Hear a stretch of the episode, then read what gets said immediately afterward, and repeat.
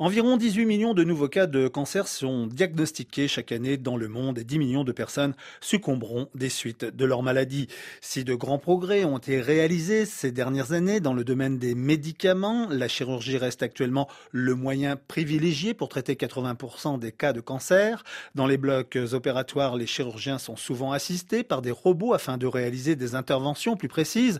Une robotique médicale de très haute technicité dans laquelle excelle la société française basée à Montpellier Quantum Surgical. Son dernier développement est un bras robotisé assisté par intelligence artificielle muni d'un système de navigation et d'une caméra pour détruire des tumeurs de l'abdomen et des poumons particulièrement difficiles à atteindre. Le robot dénommé Epion permet ainsi des interventions moins invasives et moins traumatisantes pour les patients, nous explique Bertin Naoum, ingénieur franco-béninois et expert en robotique médicale, président et cofondateur de Quantum Surgical. Il est important de qu'il ne s'agit en aucun cas de remplacer le praticien.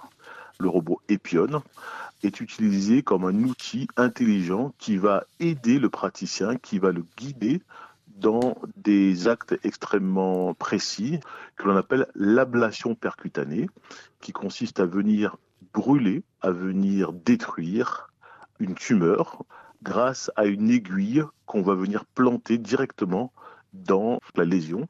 Aujourd'hui, il y a plus de 250 patients qui ont déjà bénéficié de la technologie Epion.